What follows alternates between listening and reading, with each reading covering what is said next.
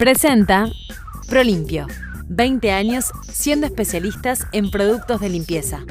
En 1868, muchos uruguayos consideraban que la venganza era la justa indignación del pueblo. El entonces presidente Pedro Varela debió debatirse entre su sentir personal y su investidura gubernativa, que lo obligaba a proteger y garantizar la igualdad de todos.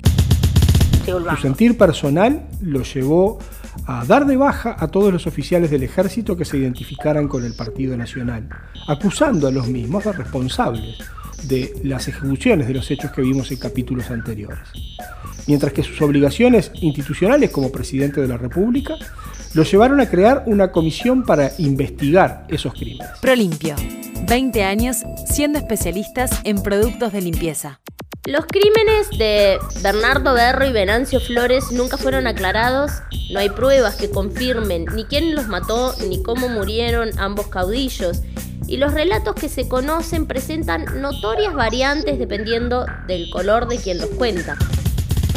Los blancos no se habían presentado a las elecciones de 1867 entendiendo que no había garantías para ello y por tanto Flores finaliza su dictadura entregando el mando a Pedro Varela, a quien los historiadores nacionalistas asignan como un hombre mediocre que debió su poder a Venancio Flores.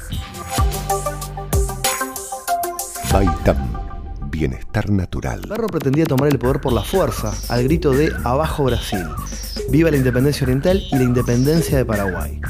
Pero su plan fracasa y también fracasa su vida, por lo que es detenido, según los relatos, a las 5 y media de la tarde. Alejandro Cano. Venancio Flores, que tenía mucho respeto por Berro, al enterarse de los levantamientos que se iniciaron a las 2 de la tarde, sale de su casa rumbo al Cabildo y es emboscado y asesinado. Cafetín, un producto Tinkers.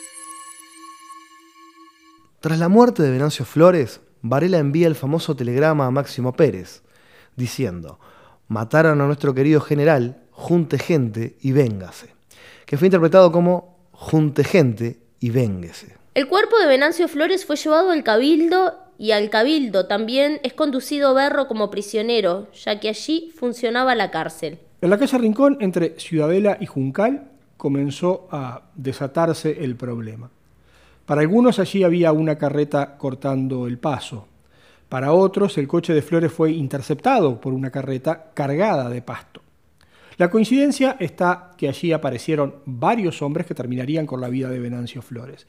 Y esos hombres, para algunos estaban emponchados y cubiertos con grandes sombreros, para otros tenían capuchas y para otros máscaras, pareciendo la primera y la última de estas versiones las más lógicas, una por las vestimentas más comunes de la época y otra porque era fecha de carnaval.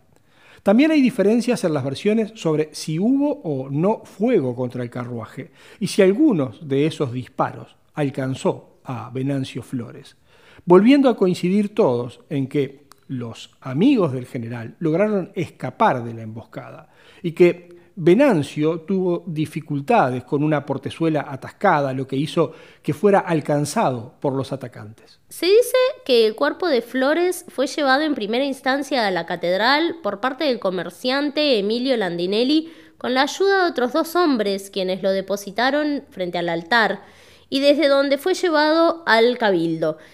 Allí, el jefe político, Cándido Bustamante, ordenaba al carcelero, un personaje que varios describen como un negro grandote apodado el elefante, encerrar a Berro en un calabozo. Berro había sido ingresado al cabildo en medio de una gran confusión y según el relato de Carlos Bustamante, sobrino de la esposa, Eduardo Flores le habría dado una estocada por debajo de su brazo previo a ser encarcelado. Ya en el calabozo, Berro fue víctima de vejámenes y nuevamente las versiones se dividen y unos dicen que alguien lo mató disparándole con una pistola y otros que el elefante lo ultimó puñaladas. En los días sucesivos, y frente a que la comisión investigadora no lograba avances, comienza a cobrar fuerza la idea que la muerte de Venancio Flores había sido instigada por Gregorio Suárez y Francisco Caraballo. La propia viuda del general, María García Zamora, acusó directamente a Gregorio Suárez y en la misma mañana del crimen, el propio Venancio Flores había acusado a Caraballo diciendo que no les temía a los blancos, sino a los colorados que conspiran. A ustedes, le habría dicho Flores a Caraballo. Entre quienes más insistían con una profunda investigación respecto al crimen de Flores estaba el caudillo de Soriano, Máximo Pérez, quien no dudaba en acusar a Gregorio Suárez y al general Caraballo. Y en esa misma línea, el jefe político de dicho departamento, Juan Idiarte Borda, manifestaba que entre los presos estaba un hombre del Goyo. Paralelamente, la crónica policial contaba que un tal Zuleta, borracho en un prostíbulo, presumía de ser uno de los asesinos. Gregorio Suárez, Francisco Caraballo y Manuel Carvajal estaban al frente del gobierno. El ejército además pide a las estaciones navales que desembarquen en Montevideo, ya que la ciudad estaba sumergida en un descontrol.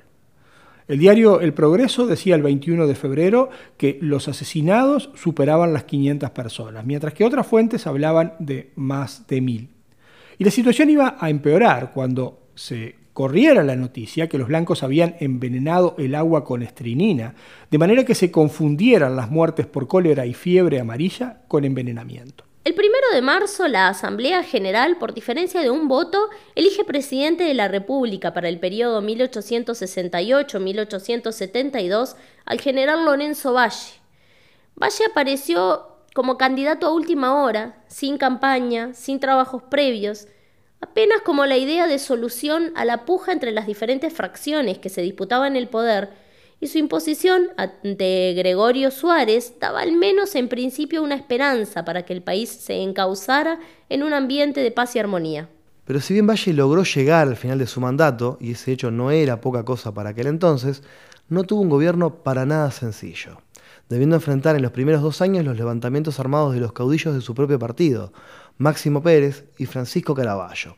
Y en los restantes, desde el 5 de marzo de 1870, la llamada Revolución de las Lanzas, donde se estima que unas 16.000 personas, bajo el mando del caudillo blanco Timoteo Aparicio, se levantaron en armas contra el gobierno, en una de las revoluciones más importantes de nuestra historia. Pero más allá de los levantamientos, Lorenzo Valle debió hacer frente a una crisis económica y financiera que tuvo la banca internacional como protagonista, ya que la Plaza Montevideana había recibido en la década del 60 una importante inversión de capitales europeos los que se vieron fuertemente afectados por la crisis bancaria londinense de 1866 que dejó al descubierto que muchos bancos habían emitido más papel moneda del que podían respaldar. Para salvarse de la quiebra, muchas instituciones financieras habían decretado el curso forzoso de la moneda, lo cual implicaba que por el periodo que durara la disposición se suspendía la convertibilidad a oro.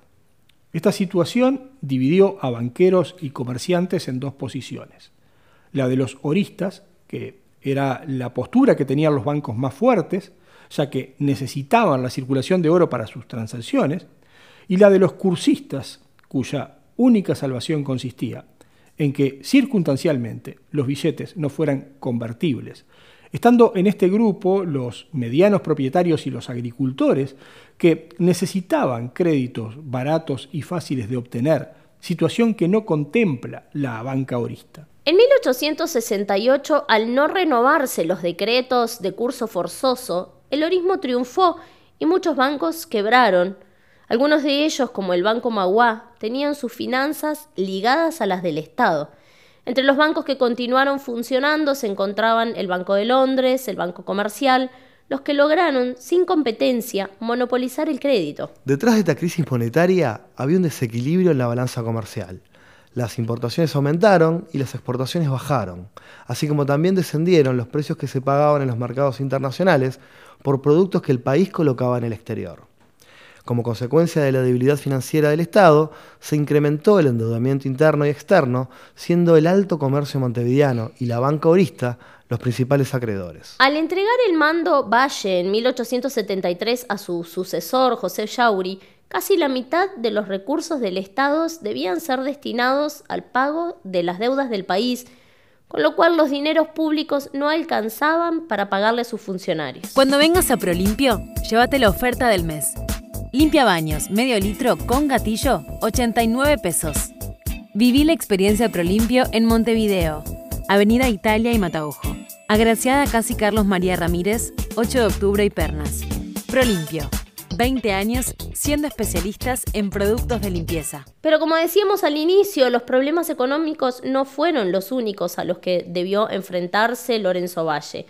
Al iniciar su mandato, nombró a Francisco Albín como jefe político de Soriano y eso generó la rebelión de Máximo Pérez, el caudillo colorado que venía gobernando en el departamento desde 1865. Máximo Pérez Siniestro era un fiel amigo de Venancio Flores, que había accedido a la jefatura política departamental luego de recibir un balazo en la cabeza en la batalla de Yatay en la guerra contra el Paraguay. Desde ese lugar llevó adelante una fuerte transformación a lo largo de todo el departamento, basando su gestión en el fomento de la cultura y en la lucha contra el cólera, pero con una impronta muy particular, que se puede decir fue hasta dictatorial, y que se basa en la consigna, don Venancio manda en Montevideo y yo mando en Soriano. La creación de diversas escuelas, pero fundamentalmente la capacitación de los maestros, que mayoritariamente eran analfabetos, ya que se encargaban solamente de instruir sobre los quehaceres del campo, fue uno de los grandes logros de Pérez, quien además impulsó la creación de la Filarmónica Lira, fundada por su hermano y por Juan y de Arte Borda. Tras el asesinato de Venancio Flores, Máximo Pérez mandó a degollar a 15 importantes dirigentes blancos de Soriano. Pero luego, al entender que la muerte de su amigo y referente Venancio Flores no era obra de los blancos, sino de una conspiración interna de su partido, sus ansias de venganza se incrementaron. Pérez Siniestro había cultivado un desprecio por las leyes de la capital y las autoridades del Estado en sus años de exilio en la isla Multal, ubicada en uno de los quiebres del Río Negro, luego de haber tenido una pelea con un hombre de nombre Cándido, conocido como el Boyero.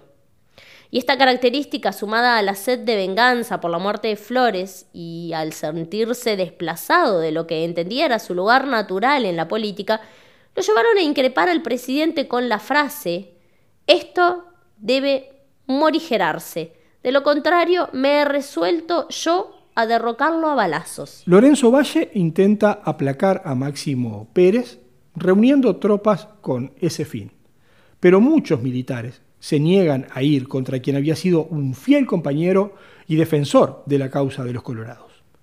Por tanto, Valle invita a Pérez a trasladarse a Montevideo para dialogar y solucionar el tema, recibiendo como respuesta que de Montevideo a Mercedes hay la misma distancia que de Mercedes a Montevideo. De Mercedes se trasladó a Coquimbo, su ciudad natal, y allí conformó un grupo de más de 1.500 hombres, con los que sin mayores problemas tomaría el control de la ciudad de Porongos, desde donde le envió un mensaje a Francisco Caraballo, diciéndole que, si el presidente destituía a Gregorio Suárez del ministerio, él se subordinaba al gobierno. El 18 de mayo se reunió con Caraballo en Bequeló y ahí depuso las armas para volver a Mercedes, donde ahora gobernaba Trifón Ordóñez.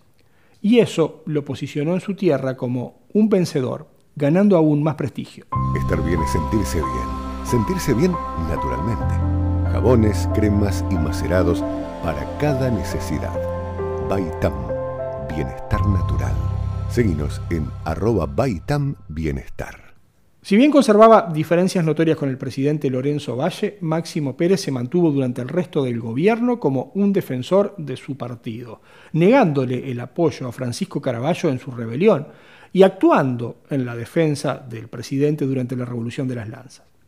Francisco Caraballo, por su parte, con el abierto apoyo de Gregorio Suárez, llevó adelante en 1869 la llamada sublevación del curso forzoso un levantamiento armado que si bien quiso mostrar una reivindicación por el asesinato de Venancio Flores, exigía la permanencia del curso forzoso de los billetes. Ese movimiento paradójicamente fue reducido el 4 de julio por el propio Máximo Pérez. Si un café nos une, un cafetín nos abraza. Cafetín. Granos de especialidad tostados en el centro Tinkers, donde potenciamos la empleabilidad de personas con discapacidades.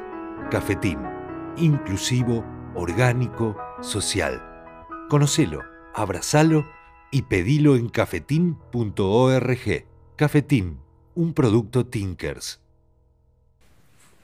La política uruguaya está llena de frases que, dependiendo a quién se le atribuyen, son cuestionadas o descontextualizadas con el objetivo de salvaguardar o destacar el error de su autor.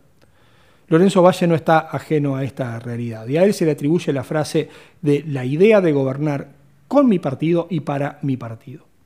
La veracidad de esta frase no está clara, pero sí es claro que Lorenzo Valle hizo todo cuanto estuvo a su alcance para lograr reunificar al Partido Colorado. Y aplicó para ello una fórmula de reparto de cargos que contemplara a los diferentes grupos en los que se había subdividido grupos que eran encabezados por figuras ya mencionadas, Gregorio Suárez, Máximo Pérez, Francisco Caraballo, Nicolás Borges. Todas figuras que tenían poder en sus departamentos y que en buena medida hacían ilusorio pensar en un poder central. Sin embargo, Lorenzo Valle logró ordenar esas fuerzas, logró hacer que todas terminaran cerrando filas tras su gobierno.